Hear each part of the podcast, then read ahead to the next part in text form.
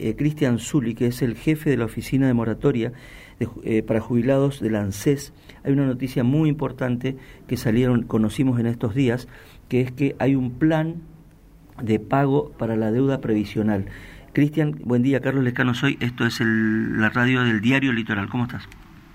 Hola, ¿qué tal? Buen día, un saludo para usted, bueno, para todos los oyentes. ¿Puedes contarnos en qué consiste este plan, este, este de, pago de deuda previsional? ¿Quiénes pueden acogerse a este beneficio? Bien, sí, eh, el pago de deuda previsional básicamente es la nueva moratoria. Sí. Eh, lo que permite a la gente que tenga la edad jubilatoria, recordemos mujeres de 60 y hombres de 65 años, sí. para que puedan acceder a una jubilación mínima eh, sin tener los aportes correspondientes que serían 30 años. Entonces lo que hace esta ley le reconoce los aportes desde que cumplieron los 18 años hasta el año 2008 inclusive. Nosotros en esta primera etapa nos vamos a enfocar en aquellas personas que tengan la edad jubilatoria, como dije recién, para que bueno puedan acceder a una jubilación y para ello tienen que sacar un turno a través de la página de ANSES, anses.gov.ar, donde dice asesoramiento plan de pago de deuda previsional y con el turnito más el DNI se van a la oficina a bueno a realizar este trámite y en dos meses ya estarían teniendo el nuevo beneficio.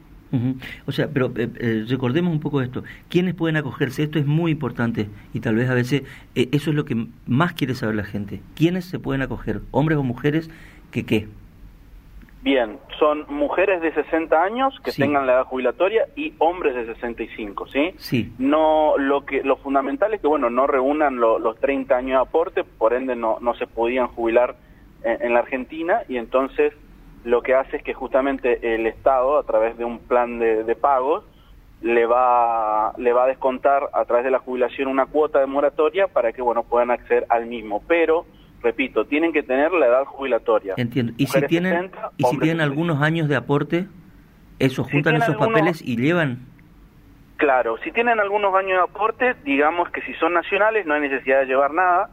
Si nosotros ya le hacemos el cálculo ahí en la oficina, lo que va a permitir que si tienen años de aporte después del año 2008 se pueda bajar un poco lo que es el monto de la cuota. Si tienen aportes provinciales o municipales, bueno, lo primero que tienen que hacer es dirigirse al IPS, porque es una caja diferenciada, la de provincia de la Nación, y pedir que le hagan un reconocimiento de servicio. El reconocimiento de servicio es una constancia, básicamente, todos los años trabajados que tengan en la institución. Luego de tener eso en el IPS, van a la, a la oficina C con el turno y con, obviamente, el reconocimiento de servicio para que nosotros también le podamos tomar esos años. ¿Y si trabajaron, por ejemplo, cinco años en la, en la actividad privada y tienen algún tipo de, de comprobante de esto, también?